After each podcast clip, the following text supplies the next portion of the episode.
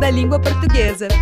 O português falado no Brasil tem influência fundamental de diversas línguas africanas que aqui aportaram junto com as populações negras trazidas à força durante o período da escravidão. Na exposição principal do Museu da Língua Portuguesa, mostramos um pouco dessa história na instalação Português do Brasil, que também apresenta objetos representativos da história dos afrodescendentes, como uma tábua de Ifá, usada para jogar búzios, e um conjunto de joias de crioula, usadas por algumas mulheres negras na Bahia até o século XIX. E nas palavras cruzadas, é possível conhecer várias palavras de uso cotidiano que têm sua origem em línguas africanas. Assim, aprender mais sobre o percurso do nosso idioma é uma forma também de conhecer as ligações entre história, cultura e identidades. Aproveite a Semana da Consciência Negra para visitar o Museu da Língua Portuguesa. Para mais informações, acesse museudalinguaportuguesa.org.br. Apoio CBN.